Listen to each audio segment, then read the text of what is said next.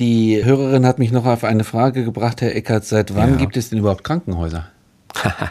ja, das ist äh, auch nicht, nicht so ganz einfach. Also Krankenhäuser in unserem heutigen modernen Sinne kennen wir eigentlich erst seit der byzantinischen Medizin, also ungefähr naja, so viertes, fünftes Jahrhundert. Da gab es äh, in, also in Ostrom, in Byzanz gab es sogenannte äh, Xenodochien zunächst mal. Das waren zunächst mal Fremdenherbergen, die dann aber sich allmählich umwandeln in Nosokomien, in Krankenhäuser, also Unterbringungsstätten für Kranke.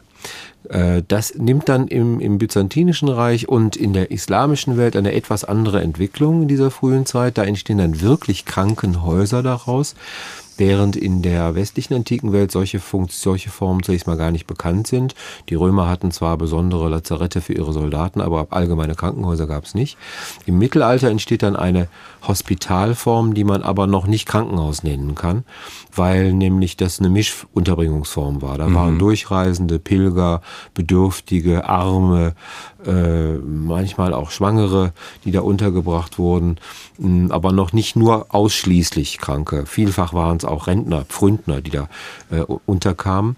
Das allgemeine Krankenhaus nur für Kranke im westlichen Teil äh, unserer Kulturwelt, im Islam war das, wie gesagt, schon viel früher der Fall, entwickelt sich eigentlich erst äh, im 18. Jahrhundert. Äh, mhm. Da entsteht diese Form äh, des Krankenhauses, in der äh, nur, ne, nur mehr Kranke untergebracht sind. Und wollte man damit auch, es gibt ja so eine soziologische Theorie, wollte man damit die Kranken sozusagen ausgrenzen?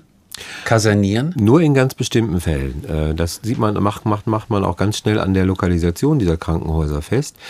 Seuchenspitäler, also Pesthäuser oder Leprosorien vor allen Dingen, die waren also für Leprakranke. Für Leprakranke, äh, die waren meistens außerhalb der äh, Städte untergebracht. Äh, Melaten bei Aachen zum Beispiel oder in Heidelberg hier unser Leprosorium, also unsere Lepra-Station in Schlierbach. Sie merken also, das ist nicht direkt im Zentrum, die wollte man schon draußen ja. haben. Die wurden ausgegliedert. Normalkranke, zusammen mit Armen, Bedürftigen und so weiter, die wurden schon in der Stadt untergebracht.